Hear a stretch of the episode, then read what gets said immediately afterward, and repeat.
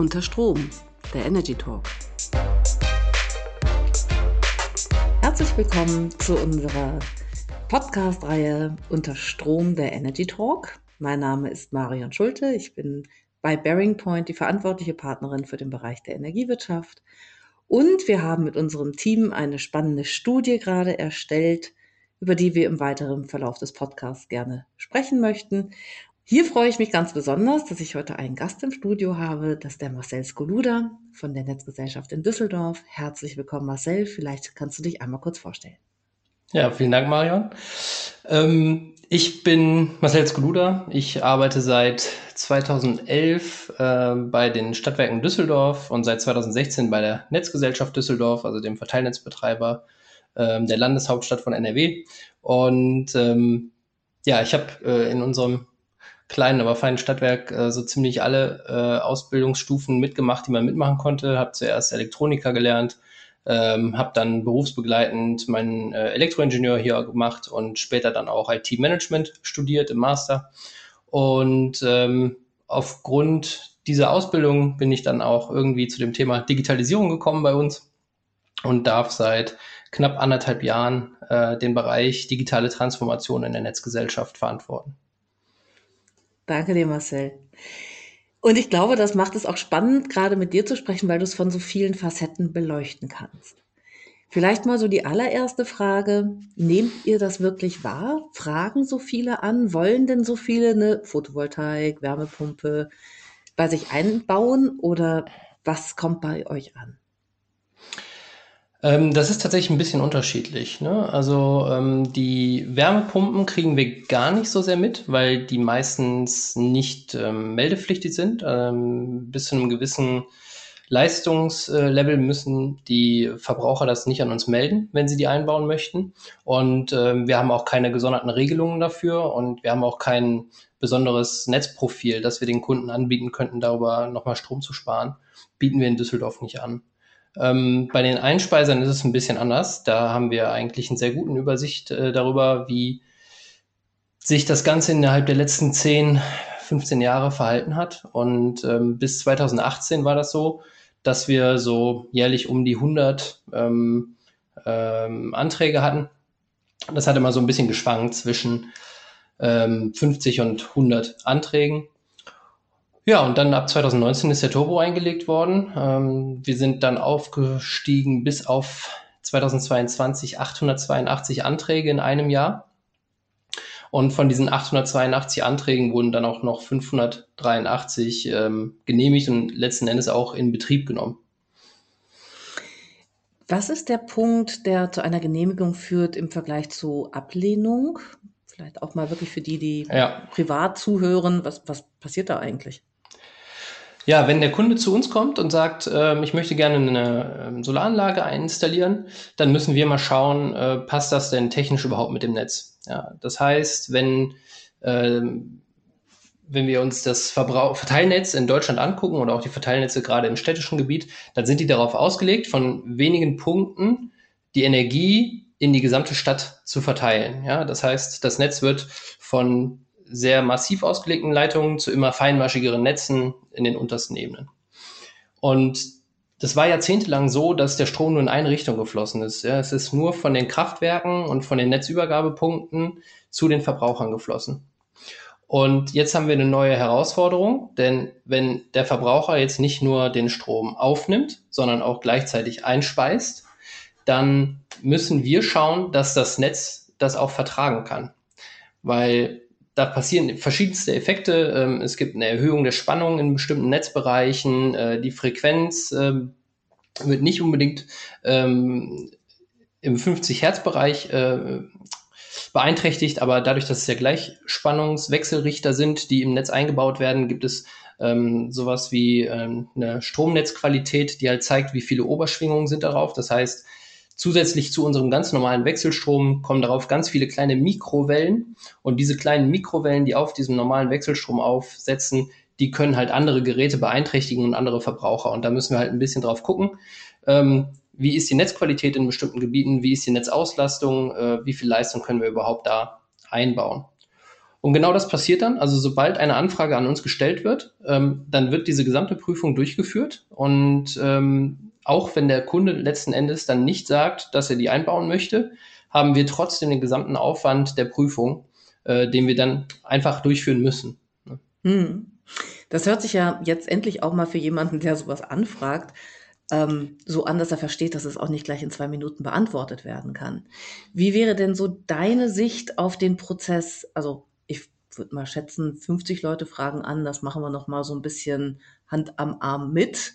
800 mhm. Leute fragen an, das hört sich schon komplizierter an. Ja, die Masse ist dann natürlich ähm, ein Thema, ne? Ähm, vor allem, weil wir ja auch andere Aufgaben noch haben, außer ähm, Einspeiser zu, äh, zu beplanen. Und ähm, es gibt da mehrere Herausforderungen. Zum einen die Übersicht zu halten für diese Kunden. Ja, das heißt, jeder Kunde schickt uns ja diverse Unterlagen, die dann durch das Unternehmen geleitet werden.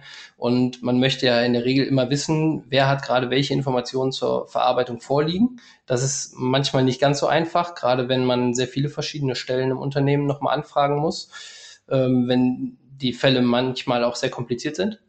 Ähm, und andererseits ist die schiere Masse natürlich auch ein Problem, dass ähm, die Telefone heiß laufen dann, ne? weil die Leute ähm, dann mit der Bearbeitungszeit nicht zwangsläufig so einverstanden sind und dann öfter mal nachfragen und das blockiert den Prozess nochmal zusätzlich. Und wenn man dann nicht aussagefähig ist für den Kunden, ist das nochmal ein stärkeres Problem. Jetzt hast du es eingangs gesagt, du bist äh, für die Digitalisierung zuständig. Ja. Was macht das mit dir? Ähm, ja, also ich habe dann ähm, mit mir persönlich macht das ja erstmal nichts, aber mit uns als Netzgesellschaft hat das was gemacht. Und zwar haben wir ähm, schon vor einigen Jahren entschieden, dass wir ein digitales Kundenportal einführen wollen, wo wir genau all diese Informationen in einem Portal bündeln. Das heißt, der Kunde soll dort äh, seine Unterlagen hochladen können, soll den Bearbeitungsstand sehen, ähm, welche Schritte gerade noch durchgeführt werden müssen und ähm, die Bearbeiter bei uns intern haben auch einen Überblick darüber, welche Anlagen denn gerade noch zur Planung ähm, offen sind, können die dann nach für nach abarbeiten.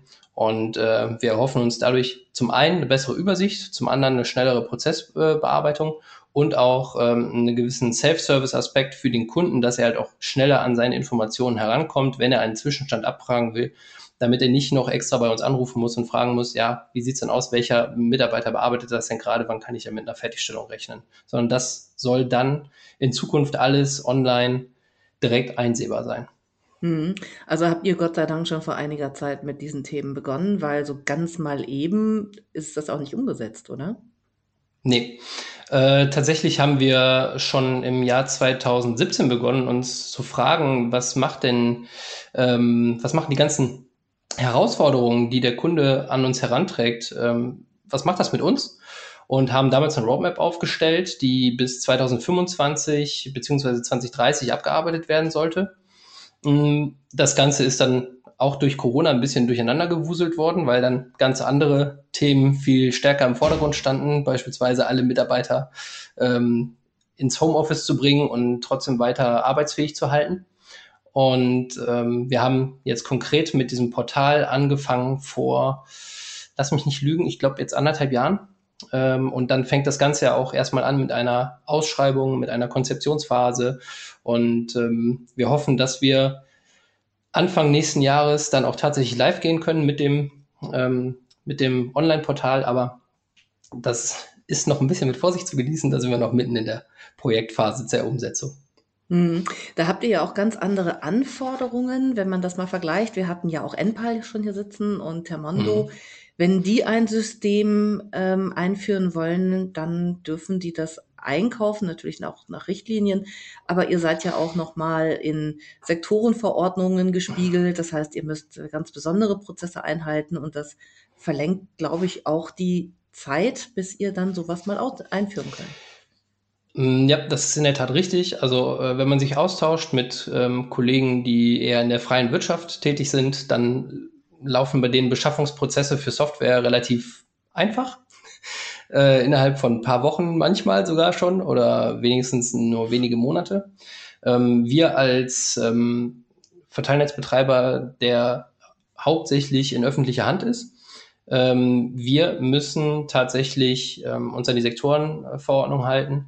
Und das bedeutet, dass wir äh, ab einem Volumen, ab einem bestimmten Eurovolumen, müssen wir ähm, diese Beschaffung europaweit ausschreiben. Das heißt, wir müssen auf einem Transparenzregister ausschreiben, dass wir diese Software beschaffen wollen. Dann müssen sich die ähm, Bieter darauf bewerben. Die Bieter müssen das dann auch irgendwie mitbekommen, dass man sich um solch eine Software äh, bewirbt. Das heißt, da sind gewisse Fristen auch äh, einzuhalten, dass auch wirklich jeder die Chance hat, das zu sehen. Und ähm, so ein EU-Verfahren, wie wir das nennen, dauert in der Regel mindestens sechs Monate. Ähm, wenn man sicher gehen will, rechne mal über mal neun Monate bis ein Jahr, bis das auch tatsächlich alles vertraglich unter Dach und Fach ist. Hm. Jetzt hatten natürlich auch so Unternehmen wie NPAL die Chance, sich auf einer grünen Wiese zu bilden und äh, mhm. das Ganze nur vom Kunden aus zu sehen, ausschließlich. Alles, was für den Kunden gut ist, das bauen wir auch genauso um. Wie ist das bei euch? Wie ist das in der Realität, wenn man schon ein funktionierendes Unternehmen vorfindet? Ähm, ja, ein bisschen anders.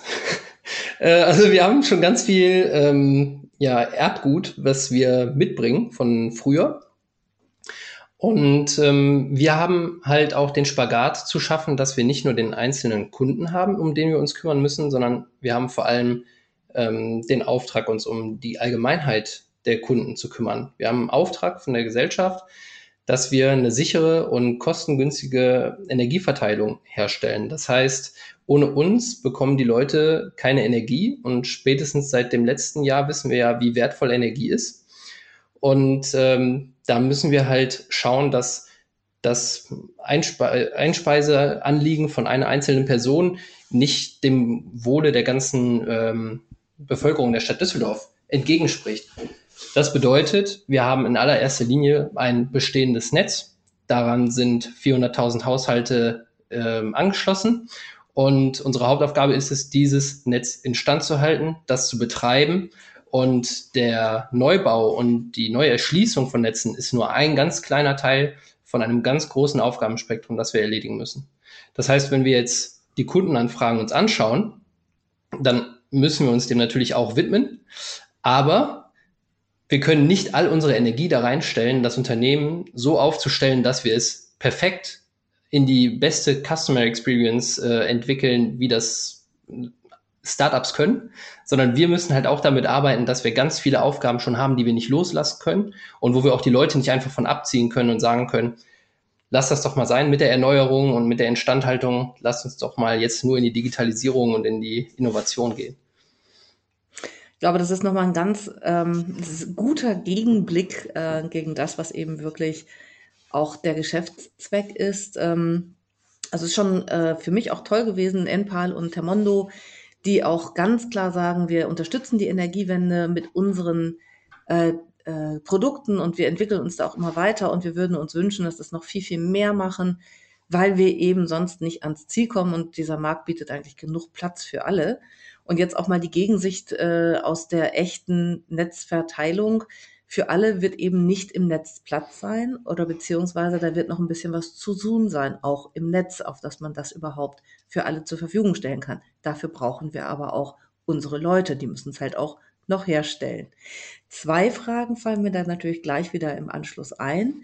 Die eine, ähm, Jetzt sagst du, wir schauen schon im Netz immer, ob wir da eigentlich, ob die äh, Grundstruktur des Netzes ausreicht und ob wir da noch nicht zu viele dieser dezentralen Einheiten, die natürlich auch das System verändern, drin haben. Seht ihr das denn schon ausreichend genau oder müsste man da eigentlich noch ein bisschen mehr auch reinschauen in dieses Netz? Weil eigentlich haben wir ja nur auf einer gewissen Ebene die echte Technik oder die echte Messtechnik und Steuerungstechnik und darunter wird es ja auch so ein bisschen unklar. Genau, also was die Hochspannungs- und Mittelspannungstechnik angeht, da sind wir eigentlich sehr gut informiert darüber, wie das aktuelle, wie der aktuelle Zustand des Netzes aussieht. Und ähm, wenn es dann in die Niederspannung geht, also die Anschlussleistung, die Anschlussspannung, die ähm, den Endverbraucher betrifft, da haben wir nicht so viele Messgeräte. Ne? Wir rollen ja gerade auch Smart Meter aus. Das hilft schon mal ein bisschen, aber auch nicht komplett, weil äh, die Gesetze auch so gestrickt sind, dass man die Informationen, die die Smart Meter ausspucken, nicht direkt einfach so für seinen Geschäftszweck benutzen kann. Und ähm, darüber hinaus sind die Inhalte auch zu wenig. Also wir müssen auch natürlich unsere T-Stationen überwachen. Und da sind wir gerade dabei, das auch äh, weiter auszurollen. Wir haben letztes Jahr die ersten 100 ähm, Messstationen ausgerüstet, die uns jetzt einen ständigen Einblick dazu geben, wie unsere Niederspannungsstationen, ähm, in welchem Betriebszustand die sich befinden. Also wie viel Leistung wird da gerade übertragen, wie hoch ist der Strom auf den Kabeln, äh, welche Spannung haben wir denn da wirklich dann am Ausgang. Und ähm, da fangen wir gerade an, das äh, zu ermitteln. Und es wird noch eine große Aufgabe sein, das weiter auszubauen auf das ganze Netz. Hm. Aber auch das zahlt natürlich dann am Ende auf die Energiewende ein. Also Absolut. ohne mehr Wissen wird es ja schwierig. Absolut. Also Daten und Informationen sind äh, der Schlüssel, wenn man das Netz intelligent ausbauen möchte. Ähm, ich kann nur dann eine gute Kombination von Verbrauch und Erzeugung erzielen, wenn ich auch genau weiß, wann wird denn jetzt gerade wo erzeugt und wo verbraucht. Ähm, wenn ich diese Informationen nicht habe, dann kann ich auch dann, also dann schalte ich ja blind. Dann muss ich ja mich auf mein Bauchgefühl verlassen, dass das, was ich gerade entscheide, auch tatsächlich richtig ist. Hm. Die zweite Frage, die sich bei mir gerade noch anschloss, war ähm, in den äh, Interviews mit Enpal und Termondo kam bei beiden natürlich der Punkt hoch, dass sie sagten, oh, wir kämpfen da natürlich auch, weil wir haben 900 Netzbetreiber auf der Gegenseite mhm. und jeder Prozess ist anders. Mhm. Wie ist deine Sicht darauf? Ähm, ja, das mit den verschiedenen Prozessen, das ist so, obwohl man ja eigentlich glauben würde, dass man äh, überall dasselbe macht. Ja, der Kunde kommt, hat ein Anliegen, man prüft das und dann bearbeitet das Unternehmen das. Es wird vielleicht der Netzanschluss nochmal verstärkt, also es gibt eine kleine Baustelle und dann ist fertig. Ähm, die Realität sieht aber ganz anders aus, weil wir haben diese 900 Netzbetreiber aus der Historie herausgeboren, ähm, da die meisten Netze, die wir in Deutschland haben, durch ehemalige Stadtwerke betrieben oder aufgebaut wurden und ähm, die sich jetzt in kommunaler Hand befinden, also in kleinsten Verteilnetzbetreibereinheiten. Und ähm, jeder Netzbetreiber, jedes Netz hat das in etwa gleich vom Grundkonstrukt, aber es sind interne andere Abläufe, es gibt interne Absprachen, äh, vielleicht mit der Stadt, Konzessionsverträge sehen anders aus, es gibt daher nicht dieses eine Marktumfeld oder diesen einen Marktzugang für den Kunden, sondern er muss sich tatsächlich mit jedem einzelnen Netzbetreiber einzeln auseinandersetzen, was ja für den normalen Otto Normalverbraucher, der vielleicht ein oder zweimal sein Häuschen baut, jetzt nicht so schwer ins Gewicht fällt, aber halt gerade bei diesen von dir genannten Startups fällt das natürlich auf, ja, dass ich halt 900 verschiedene Prozesse habe, die ich zu bedienen habe. Und es sind überall ähnliche Dokumente, aber nicht dieselben. Und ähm, das kann ich absolut verstehen, dass das durchaus äh, dann für die Gegenseite ein, eine sehr große Herausforderung ist. Mhm. Du hast einmal kurz Konzessionsverträge gesagt, für die, die zuhören und sich jetzt nicht so tief auskennen. Das sind die Pachtverträge, denn normalerweise gehört der Grund, durch den die Netze laufen, den Kommunen und die verleihen das für eine gewisse Zeit an die Energieversorger, die es dann betreiben. Ähm, da wir aber auf der anderen Seite auch eine starke Regulierung haben, glaubst du, man könnte einfach diesen Prozess, um die Energiewende auch einfach zu beschleunigen, vereinfachen? Oder sagst du, ja, das kann man, aber am Ende müssen wir es trotzdem prüfen, wir müssen trotzdem eine Baustelle machen und wir müssen trotzdem ein bisschen baggern? Das ist eine sehr politische Frage wo ich äh, nicht genau weiß, äh, inwiefern man das tatsächlich vereinfachen kann. Ähm, da jetzt nach meinem Wissensstand äh, die Baugenehmigung in jeder Stadt von jedem einzelnen Bauamt auch abhält, äh, abhängt und jede Stadt da auch ihren eigenen Prozess hat. Inwiefern sich das vielleicht durch eine Bundesinitiative ähm, vereinfachen lassen würde, weiß ich nicht. Vermutlich könnte man das vielleicht machen, wenn man auf einem Städtetag oder so mal alle kommunalen ähm, Verantwortlichen für Baugenehmigungen und ähm, Konzessionsverträge an einen Tisch bringt. Aber da wir in einem föderalen System leben, stelle ich mir das sehr, sehr aufwendig vor und wird wahrscheinlich nicht schnell genug kommen, um die Energiewende äh, rechtzeitig noch rüberzubringen. Du meinst, wir bauen unsere 500 Wärmepumpen jährlich einfach so ein, wie wir sie jetzt auch schon einbauen. Ja, also ich, das nicht zwangsläufig. Ich glaube ähm, aber, dass es da wesentlich hilfreicher ist, dass die Netzbetreiber auch von sich aus schon erkannt haben, ähm, dass man was an den Prozessen tun muss und ähm, dass nun auf diese Art und Weise versucht wird, den Prozess so schlank wie möglich zu, äh, zu gestalten, um auch dieser Antragsflut Herr zu werden. Und ich hoffe dann einfach, dass genau dieselben Denkprozesse auch in den Kommunen stattfinden, ähm, die dann auch wieder ihre Prozesse anpassen werden, hoffentlich. Und wir dann äh, letzten Endes Stück für Stück dezentral eine Beschleunigung der, der Energiewende her herstellen können. Marcel, das war ein ganz, ganz wunderbarer Blick auch mal hinein in einen Netzbetreiber. Ich glaube, das kennen die wenigsten zu verstehen. Es gibt da auch einen Auftrag. Der Auftrag heißt einfach, alle mit Energie zu versorgen und nicht nur den, der jetzt eine Wallbox oder eine Wärmepumpe oder eben eine Photovoltaik aufbauen will. Zu prüfen, ob dadurch vielleicht jemand benachteiligt wird, wenn ich das freigebe. Auch zu gucken, ob ich das Netz an der Stelle verstärke, damit es auch mehr machen können und daneben auch zusätzlich natürlich diese Anträge zu bearbeiten. Und nichtsdestotrotz mit dem steten Bemühen, das auch immer besser und immer kundenorientierter zu machen. Das war ein ganz, ganz toller Einblick und ich danke dir sehr herzlich. Sehr gerne, hat sehr viel Spaß gemacht.